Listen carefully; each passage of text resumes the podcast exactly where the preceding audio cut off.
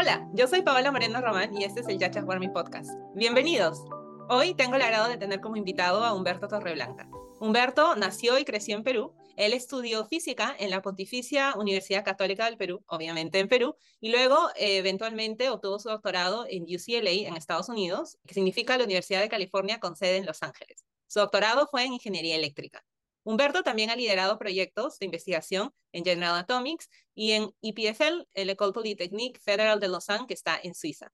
Hace poco, Humberto lanzó una plataforma de apoyo a estudiantes que quieren postular al doctorado llamado The Grad School App, del cual nos contará un poquito más en esta entrevista. Humberto, bienvenido, gracias por aceptar la invitación. Hola Paola, muchas gracias por la invitación. Acá estoy dispuesto para compartir toda mi experiencia personal, profesional y todo lo que quieran saber o que quieras saber. Muchísimas gracias nuevamente por aceptar la invitación. Y la primera pregunta que tengo para ti es, cuéntanos cómo así decidiste postular a programas del doctorado en Estados Unidos, porque tú vivías en Perú y luego te fuiste a Estados Unidos antes de postular al doctorado, ¿cierto? Eh, no, realmente me fui por el doctorado. Antes había ido como turista, pero la parte educativa fue de frente ya hacer la maestría. Rebobinando un poco, estudié física en la, en la católica, siempre me gustó la investigación, siempre veía los programas de TV con los grandes experimentos. De niño yo dije, quiero estar ahí.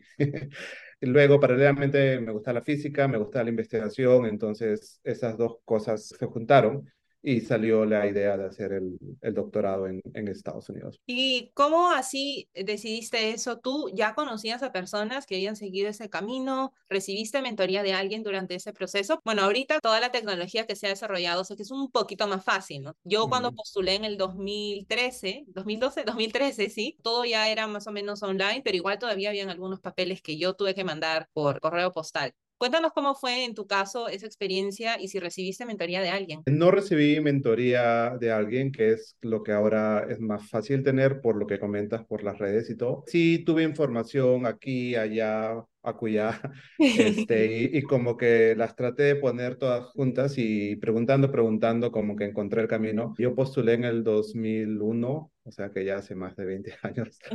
En ese tiempo, bueno, ya existía internet, ya existía el email, pero por ejemplo, los pagos para el grad school, para el fee, todavía se hacían por cheque o por giro. Y muchas cosas fue parte electrónica y también bastante parte de sacar fotocopias e enviarlas, ¿no? Entonces no tuve una mentoría, pero tuve sí la suerte de tener personas a mi alrededor que les podía explicar, eh, preguntar algo un poco, preguntar a otras personas y tratar de buscarme un camino. Uh -huh. Sí, sí, totalmente entiendo tu caso, porque creo que es el caso de la mayoría de personas que no es que tengan un papá, una mamá, un familiar que les puede explicar cómo es el proceso, sino uno, cada uno va leyendo cosas, preguntando aquí y allá y vas como creando así tu propio caminito.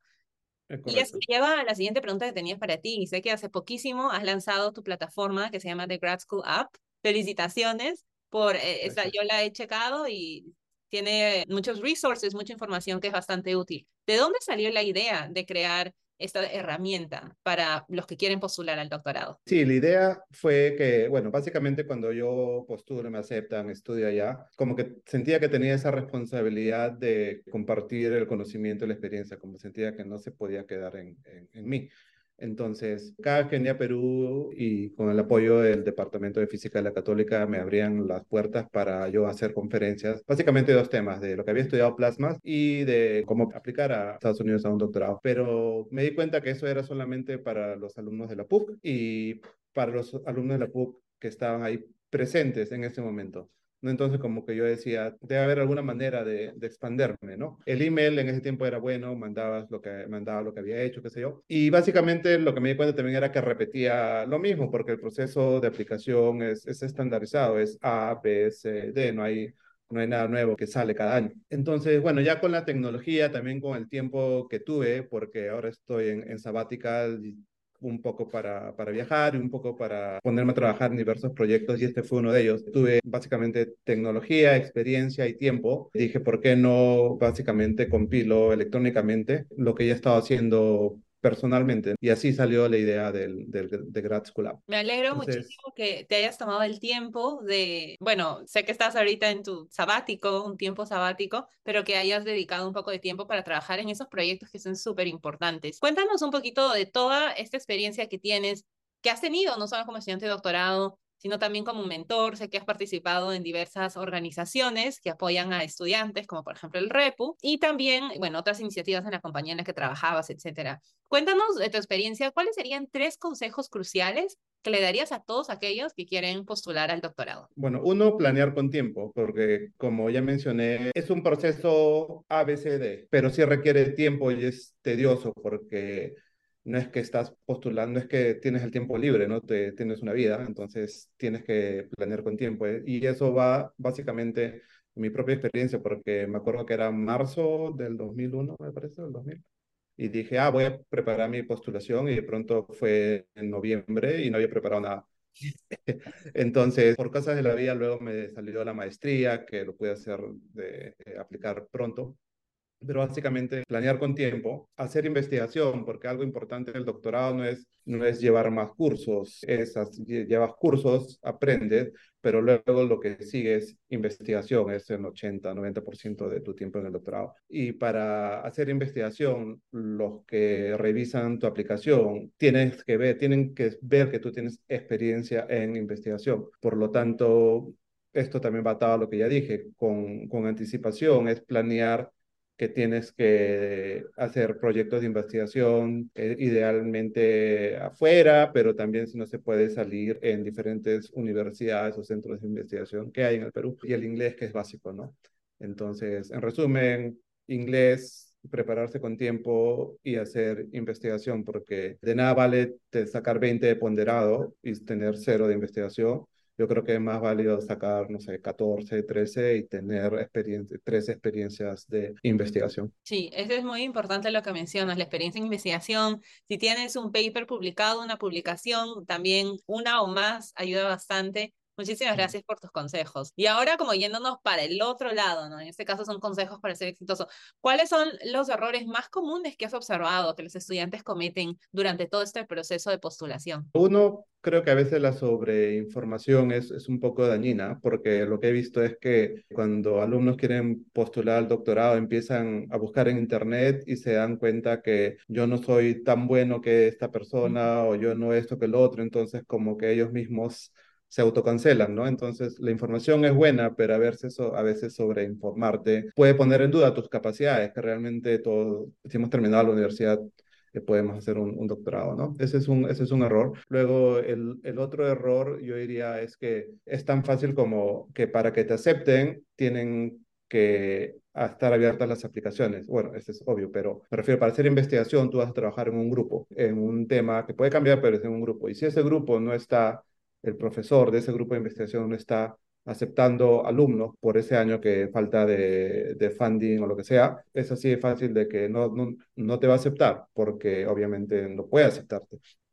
Entonces, ese es otro error. Yo creo que es bueno también contactar a los profesores y decir simplemente estás estás aceptando aplicantes para este año y si te dicen sí, bueno, aplicas, porque nada vale que tu postulación sea perfecta. Y bueno, no están aceptando el grupo donde están, ¿no? El grupo donde están. Y ahora que menciono eso, también a veces puedes postular en una misma universidad, puedes aplicar a diferentes programas, ¿no? Por ejemplo, en mi caso, en UCLA, tú puedes estudiar física de plasmas en el departamento de física, de ingeniería eléctrica, que es lo que yo hice. También hay en, en el departamento de ingeniería mecánica y de ingeniería química. Entonces, es bueno tener esa información y postular. A veces es postular a las plasmas en física es un poquito más difícil porque te piden un requerimiento más que es el, el GRE Physics, al menos en ese tiempo, no sé si ahora lo piden.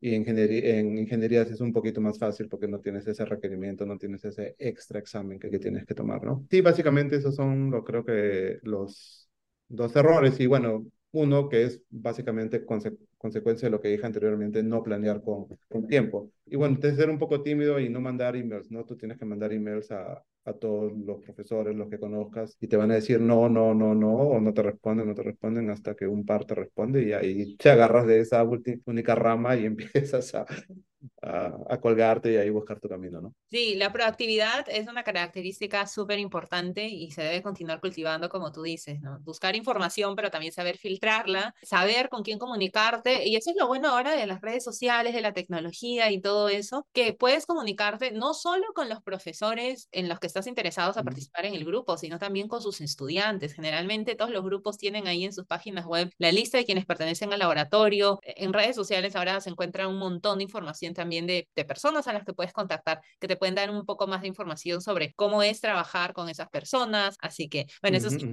consejos cuando estás a punto de, de entrar al laboratorio, pero muchísimas gracias por, por compartir eso. Bueno, otra pregunta que va bastante conectada a esto. Tu caso es un caso bastante interesante. Por ejemplo, yo estudié biología en pregrado y luego cuando hice mi doctorado también la hice en biología, biología celular y molecular, pero es lo mismo, la misma rama. En tu caso, tú estudiaste física en pregrado y luego hiciste tu doctorado en ingeniería eléctrica. Obviamente es posible cambiar de, carrera porque tú lo hiciste. Cuéntanos un poquito de, de cómo es el proceso. Eh, claro, volviendo a lo que es investigación, realmente uno investiga la, la naturaleza, ¿no? Entonces somos nosotros las personas que la, la, dividimos así, pero es probable cambiar de carrera, por así decirlo. Uno puede estudiar, no sé, ingeniería eléctrica y te das cuenta que eso no te gustó, o estudiar telecomunicaciones y te das cuenta de que, bueno, te gustan las ondas, pero no las ondas de que, que usa tu celular para comunicarse con otro celular, pero en mi caso puedes usarlo, o en la carrera que he estudiado puedes usarlo para estudiar esta onda, cómo se propaga en el plasma, por ejemplo, ¿no? Entonces tú te vas a física de plasmas, ¿no? Si eres ingeniero mecánico y te diste cuenta que te gusta no tanto las estructuras robóticas, pero te gusta la transmisión de calor, en, en mi caso en la fusión,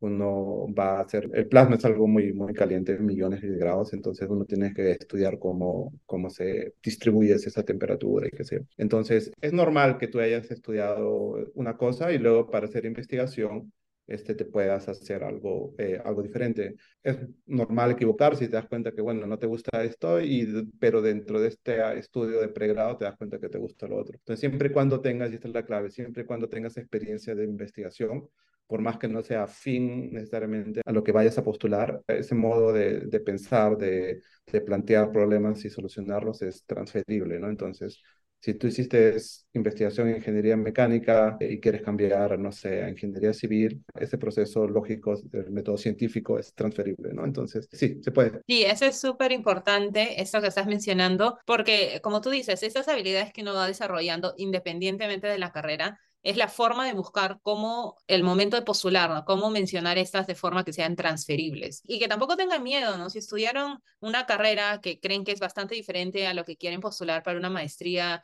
y o un doctorado, que lo hagan. Humberto es el claro ejemplo de que sí. se puede hacer. Conozco a muchísimas personas que también lo han hecho y también a veces hay ese miedo. Yo he conocido a personas que dicen, bueno, sí quiero hacer una maestría, quiero hacer un doctorado, pero no estoy segura si quiero continuar en este rubro, por ahora me gusta, pero pues es un commitment, ¿no? Un doctorado dura entre cinco, seis, algunos lo hacen en siete años también, pero decirles también a esas personas que siempre vas a poder cambiar de carrera. Lo bueno también de un doctorado es que desarrollas un montón de habilidades y no necesariamente te tienes que quedar en investigación. Muchos sí continúan el camino académico, pero hay personas eh, diferentes. En, mi caso, por ejemplo, que luego comencé a hacer un poquito más todo lo que es relacionado a educación en STEM, a divulgación de ciencia y también diferentes alianzas estratégicas, todo relacionado a un conciencia, pero más para el lado educativo. En el caso de Humberto, cuéntanos un poquito más cómo fue tu experiencia después del doctorado y bueno, ¿en qué proyectos has estado trabajando también? Yo me fui después del doctorado a la, al área de semiconductores y luego me pasé al área de fusión, estuve en Estados Unidos y luego me fui a, a Suiza a hacer más investigación. Pero ahora estoy, como dije, en un año sabático y bueno, he trabajado en este de Grad School Lab, pero también estoy trabajando en una agenda para enseñar a los niños y adolescentes cómo es la ciencia, cómo es la investigación, cómo es la, ingeniería. Y ya estoy trabajando en eso, si, si, todo sale, si todo sale bien, estará en diciembre en las librerías, pero la, la idea básicamente es porque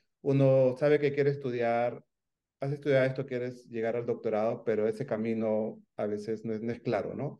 Entonces, uno fue crear el The Grad School Lab, eso es para estudiantes que ya están terminando la universidad, y el otro es un poco ya en el colegio, enseñar este camino. Bueno, no solo a los alumnos, pero también a los padres, porque a veces los padres tienen mucha decisión en lo que, en lo que vayamos a estudiar, ¿no? Entonces yo pienso que mostrar a los a los padres de que un, camino en investigación es, es, es un camino posible y muy satisfactorio es, es bueno. ¿no? Entonces, en eso estoy trabajando actualmente. Hace poquito me comentaste un poquito más de este otro proyecto en el que estás trabajando en la agenda. Me parece un proyecto muy, muy bonito. Bueno, dedos cruzados, pero estoy segura que va a tener una gran acogida porque es una herramienta, bueno, agenda es una herramienta que muchísimas personas utilizan, pero también añadir el componente de exposición a niños, adolescentes, adultos que usen esta agenda, a modelos a seguir en ciencia, a diversas, bueno, no sé exactamente qué cosas estarás añadiendo ahí, pero estoy segura que va a estar rica también en información inspiradora.